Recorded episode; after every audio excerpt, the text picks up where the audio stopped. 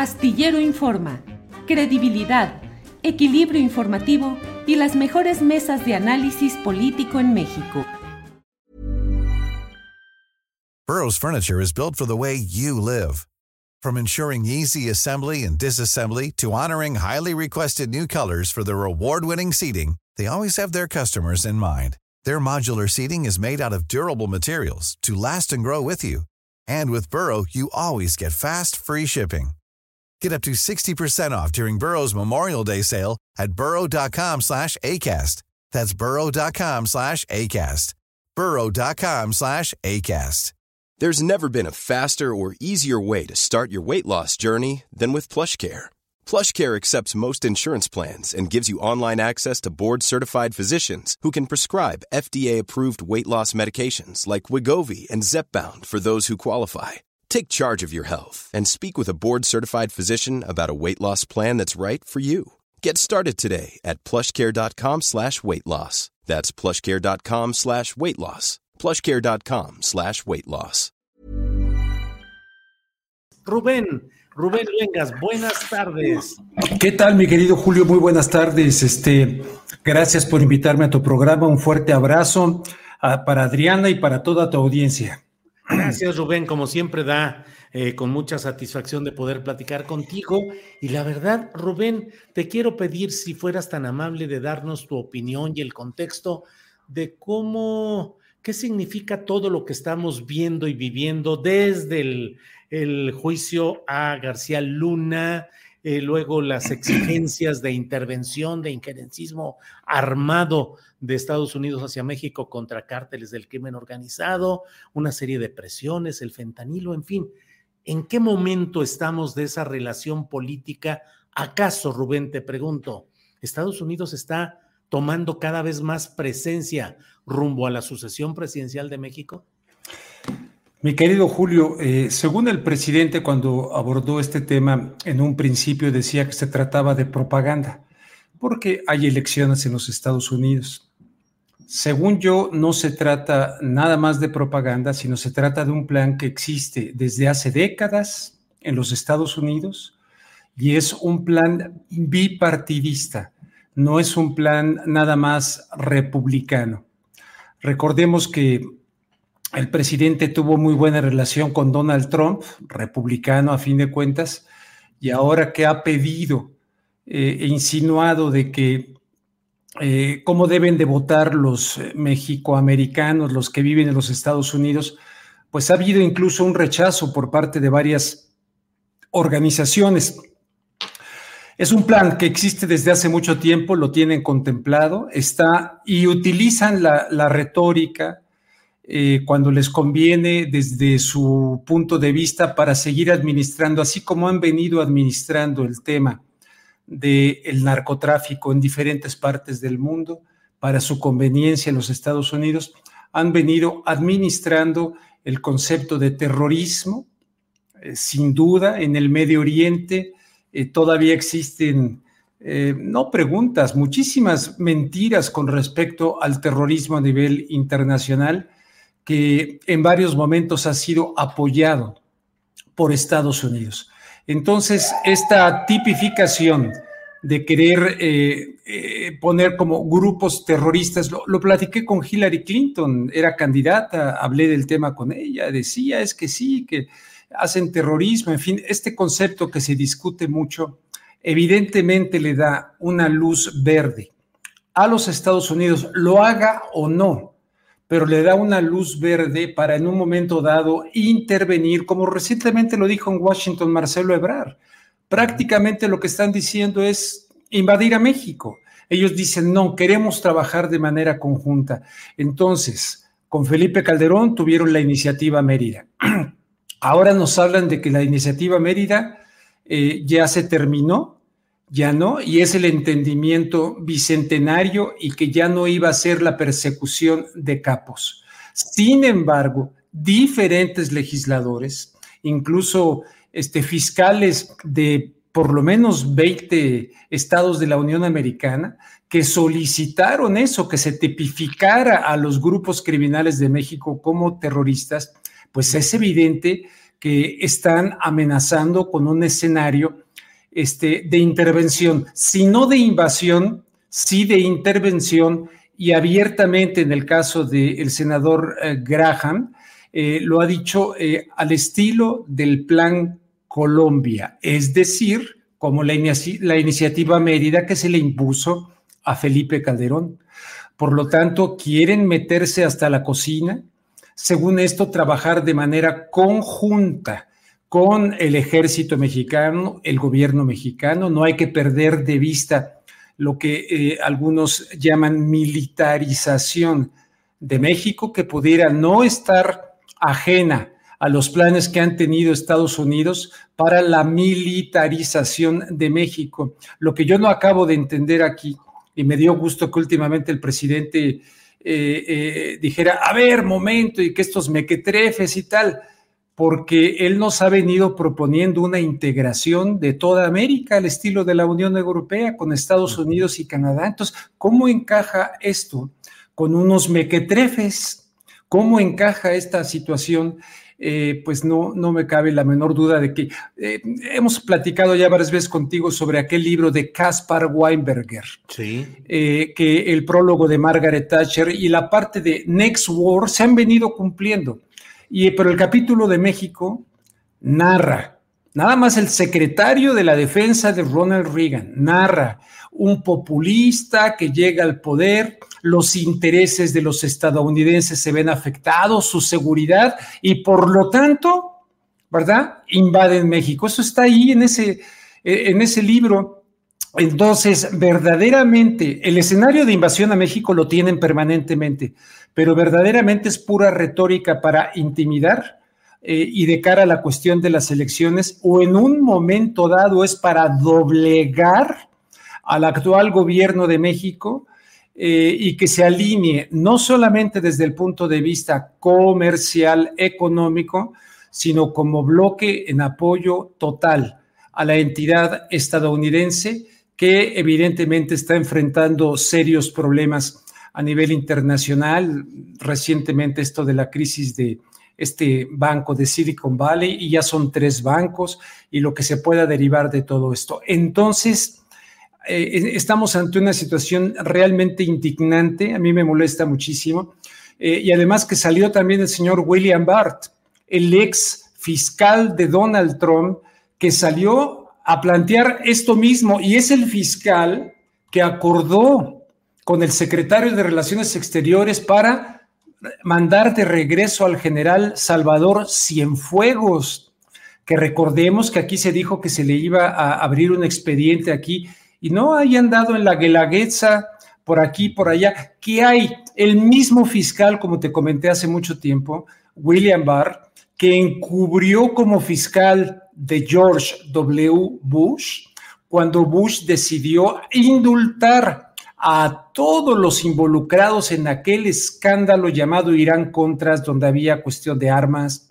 de drogas, de estar negociando con un país calificado como terrorista, como Irán. Bueno, este señor William Barr fue el que encubrió desde la Fiscalía de los Estados Unidos y bloqueó que se realizaran investigaciones en la Casa Blanca en este escándalo de drogas y desde antes que tiene su origen, Julio, eh, en aquellos este, um, hostages, este, híjole, rehenes de la Embajada de, de, Irán y luego los rehenes en el Líbano, ¿verdad? Todo esto fueron exonerados. Oliver Norr, Gaspar Weinberger, este, el almirante John Poindexter, o sea, de ese tamaño, un verdadero escándalo. Y ese mismo viene a intervenir en que, señores, les va de regreso el señor Salvador Cienfuegos. ¿Qué se negoció ahí de cara a esta situación que ahora están en un lado sincronizado? Y repito, también demócratas, demócratas, repito directamente, me lo dijo Hillary Clinton, demócrata, este, sobre la, tipificar como terroristas a los grupos criminales de México, como bandas insurgentes, etcétera, y que si ponen en, entredicho la seguridad estadounidense, como lo han dicho ahora con estos de Carolina del Norte, ¿verdad? Este, que vaya, a mí no me extrañaría, ¿no? Ahora dicen que sí, que estaban eh, metidos en la cosa de la droga, en fin, pero no me extrañaría que el propio Estados Unidos diga, bueno, pues hay que sacrificar a cuatro ciudadanos, como cuando James Polk dijo sangre derramada en territorio, este, en territorio mexicano y vino la invasión de James Polk a México. Yo creo que es un escenario que no hay que menospreciar y hay que tomarlo muy en cuenta. Rubén, ¿y cuál, cómo ves la reacción del gobierno mexicano? El presidente López Obrador en sus discursos, en sus intervenciones mañaneras, ha sido muy eh, reactivo, muy directo, muy retador, incluso decir, aquí no se va a aceptar absolutamente nada en cuanto a ingreso de tropas extranjeras, eh, revirtiéndole a Estados Unidos también el tema del consumo de las drogas allá, en fin. Eh, eh, ¿Qué opinas de la postura del gobierno federal mexicano ante estas pretensiones inquerencistas de Estados Unidos?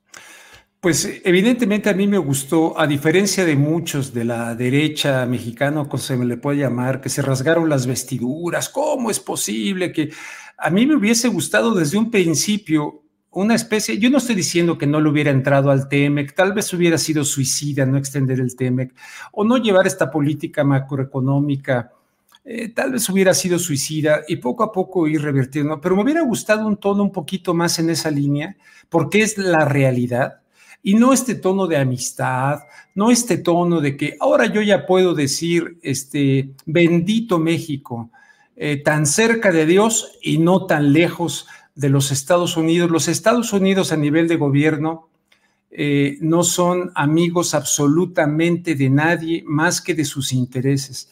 Y han venido administrando el tema del narcotráfico como lo hicieron con el general Noriega en Panamá, que estaba en la nómina de la CIA y que invadieron Panamá. Y como lo hicieron con el señor Saddam Hussein, a quien le dieron la bendición para invadir Kuwait, le pusieron la trampa y vino, vino la primera guerra del Golfo y luego la que complementó el señor George W. Bush con la excusa y el pretexto de las armas de destrucción masiva. Hay cualquier cantidad de ejemplos en la política exterior de los Estados Unidos de lo que se llama false flag operation, operaciones de bandera falsa. Eh, estos eh, afrodescendientes estadounidenses, ¿será una operación de bandera falsa? Los tenían perfectamente ubicados, que vendrían hacerse unas cirugías o este tema a territorio mexicano y ahora lo han sumado, lo han sumado a este agravio junto con aquel de los Levarón y junto con otros eh, para amenazar con una intervención. Ha subido la retórica y me gusta el tono del presidente, pero no me parece muy realista que digamos, salvo que en un momento dado diga, bueno, pues mexicanos al grito de guerra nos quieren invadir. Bueno, eh, no, no creo que se vaya a llegar a tanto, pero creo que habría que mostrar un poquito más y también ver más hacia el sur. Pues, ¿Cómo eso de que la integración de toda América con Estados Unidos y Canadá? Pues Estados Unidos no va a dejar de ser Estados Unidos, salvo que el mundo lo coloque en un nuevo paradigma multipolar, pero Estados Unidos no va a renunciar a su hegemonía, sus intereses, los recursos naturales, este, el, litio, eh, el señor este que se viene a instalar aquí, que le echaron el ojo a la Huasteca, allá en tu tierra, al agua, ¿no? ¿No es cierto? Eh, mire, aquí hay agua, ¿cómo de que no hay agua? Hay mucha agua, ¿no? No, no le dijo así él.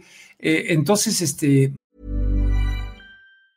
Jewelry isn't a gift you give just once. It's a way to remind your loved one of a beautiful moment every time they see it. Blue Nile can help you find the gift that says how you feel and says it beautifully with expert guidance and a wide assortment of jewelry of the highest quality at the best price. Go to BlueNile.com and experience the convenience of shopping Blue Nile, the original online jeweler since 1999. That's BlueNile.com to find the perfect jewelry gift for any occasion. BlueNile.com. I'm Sandra, and I'm just the professional your small business was looking for. But you didn't hire me because you didn't use LinkedIn jobs. LinkedIn has professionals you can't find anywhere else, including those who aren't actively looking for a new job but might be open to the perfect role, like me. In a given month, over 70% of LinkedIn users don't visit other leading job sites. So if you're not looking on LinkedIn, you'll miss out on great candidates like Sandra. Start hiring professionals like a professional. Post your free job on linkedin.com slash people today. Pues ahí está el tema, ¿no? ¿Sí? Este colonialismo, sí.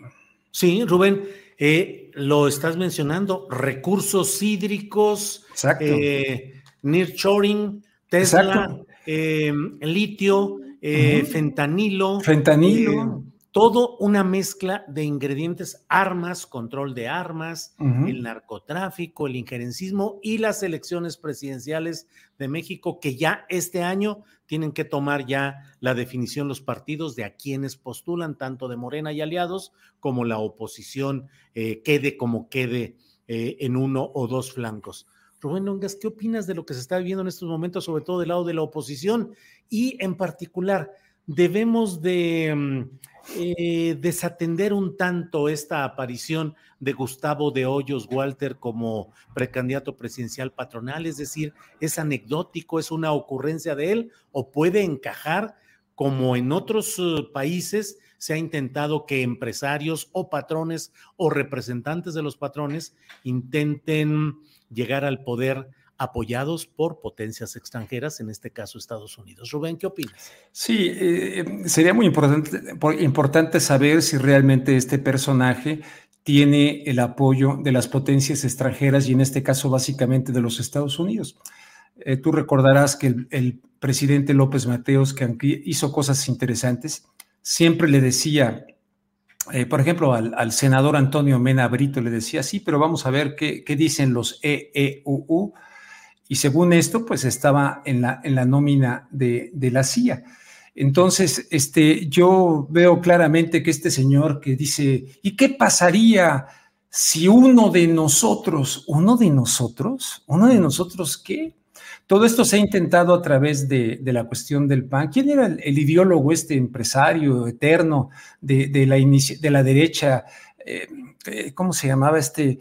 El famoso ideólogo, este señor, este, este mayor que inspiraba, bueno, ahorita se me olvida, pero básicamente es esto, el proyecto de llevar a la Coparmex, de llegar a la iniciativa privada. Entonces yo creo que el riesgo que tendría esto, si es que lo intentan con el apoyo de los Estados Unidos, es buscar consolidar el proyecto de la tecnocracia.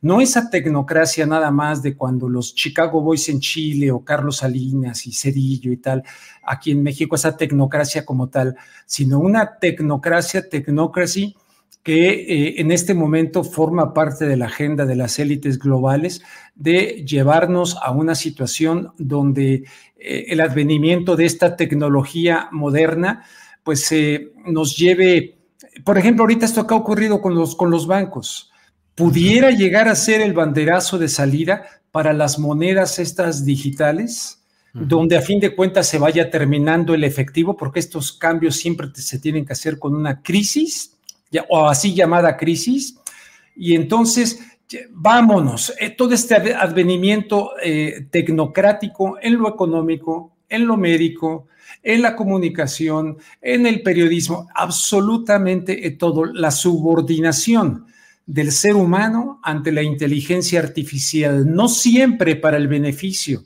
de la salud, de que nos ayude a manejar una serie de cosas, sino una especie de esclavitud que incluso está contemplada en el libro de los setentas de Eric Fromm, La Revolución de la Esperanza, o Ernesto Sábato en la Argentina, y muchos otros que han venido advirtiendo acerca de esto. El propio expresidente Eisenhower, que en su último discurso advirtió del secuestro de las políticas públicas por parte de una élite tecnológica científica. Entonces lo veo muy complicado porque está en juego si nos vamos eh, realmente al lado globalista que quiere el gran reseteo del Foro Económico Mundial o nos vamos a una cuestión multipolar eh, eh, cuando el mundo está en un predicamento de definiciones ocurren este tipo de temas en México y sin duda Estados Unidos va a meter su cuchara en este proceso electoral y lo va a meter de manera clara o de, a través del narcotráfico, o a través del terrorismo, o a través de lo que se le venga en gana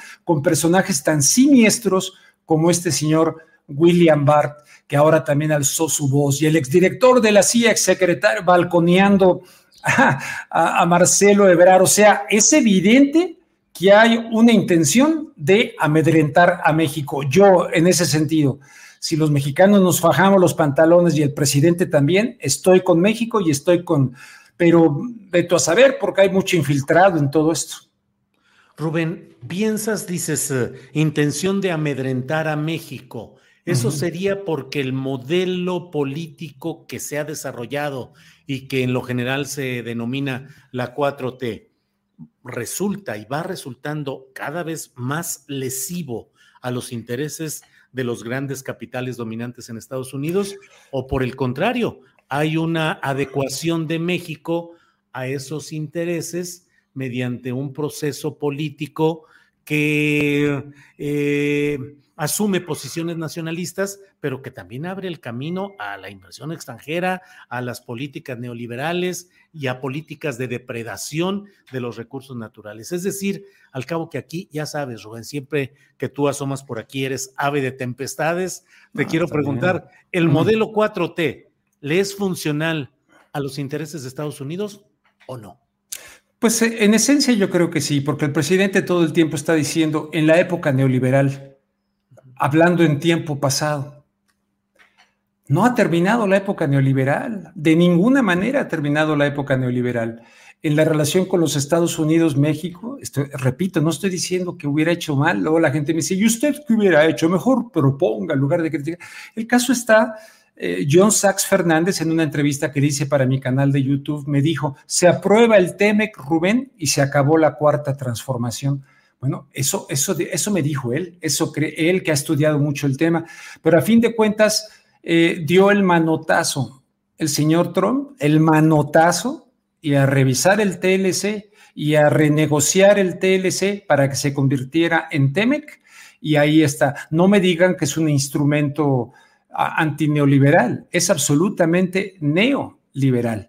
Eh, eh, y neoliberal con asegúnes, porque esto de el libre comercio y tal, a mí me, cuando cubrí aquello en Washington y entrevisté a todo el mundo, me decían, este es un tratado sellado, sellado mangos, estos lo abrieron. Cuando el señor Trump dijo, a ver, a ver, a ver, a ver, les voy a poner aranceles si no este, me hacen esto que yo quiero. Y se hizo, y es lo que está balconeando ahora Estados Unidos se burla el señor Trump a cada rato, constantemente, ahora lo hizo en enero, eh, de, cómo doblegó a Marcelo Ebrard sin mencionar su nombre, luego menciona al presidente López Obrador, me cae bien, aunque sea socialista, pero me cae bien. Entonces, a ver, si se lanza Trump nuevamente por el Partido Republicano a la presidencia, ¿cómo le va a hacer ahora a México? ¿Cómo le va a hacer eh, si está diciendo que son unos mequetrefes, los republicanos.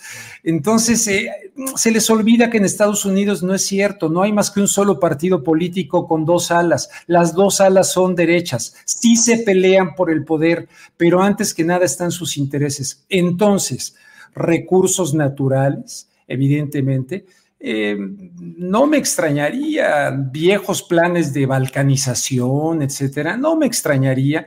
Luego con este troglodita que tenemos en, Nuevo León, que se fue gobernador Samuel García, que se fue al Foro Económico Mundial, que está invitando al tío este, Schwab a venir a, México y después de aquello resulta que el señor este, Elon Musk sí decide cuando el presidente mexicano había dicho que no y decide ahí donde tenemos eh, problemáticas serias de agua, eh, bueno, pero le llevó su pasadita a la Huasteca. Entonces, la verdad es un colonialismo vivo. No creo que la cuarta transformación, creo que está tratando de cambiar cosas internas eh, que beneficien un poquito más, pero de alguna manera creo que las élites de Estados Unidos dijeron, si nos vamos después de esta elección por el mismo carril de la derecha, con Gurría, con Anaya, etcétera, bueno, pues va a ser muy difícil. Vamos a permitir que llegue alguien de izquierda, alguien disidente, alguien. Pásele, esta vez lo vamos a dejar pasar porque antes no lo dejaron pasar. Pásele, pero ahí le va a BlackRock ahí le va fulanito de tal, estos son los acuerdos, esta es la Agenda 2030 que es un caballo de Troya disfrazada de una serie de cosas, y abiertamente México apoya la Agenda 2030, la apoya el PAN, la apoya el PRI, la apoya Movimiento Ciudadano, la apoya Morena. O sea, no podemos de perder de vista la cuestión global para entender. Y una serie de cambios, de poner orden en casa, de ser más justos, de, de, ordenar una serie de cosas, pero Estados Unidos es Estados Unidos y no le va a permitir a México que deje de ser su patrio trasero. Por eso me, me llama mucho la atención esta integración que evidentemente parece que a Lula no le está gustando ahora esto y parece que a Fernández tampoco porque ya dijeron, no, no, no, no nos vamos a salir del dólar y están proponiendo una moneda en el sur. A mí alguien muy cercano a Correa me dijo, es que López Obrador está viendo demasiado al norte, está viendo demasiado al norte en lugar de ver al sur.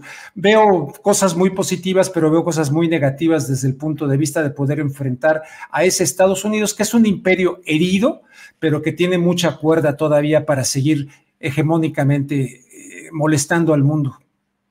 Rubén Luengas, pues un enorme mosaico de intereses, de contradicciones, de luchas internas, de redefiniciones, de acomodos y reacomodos.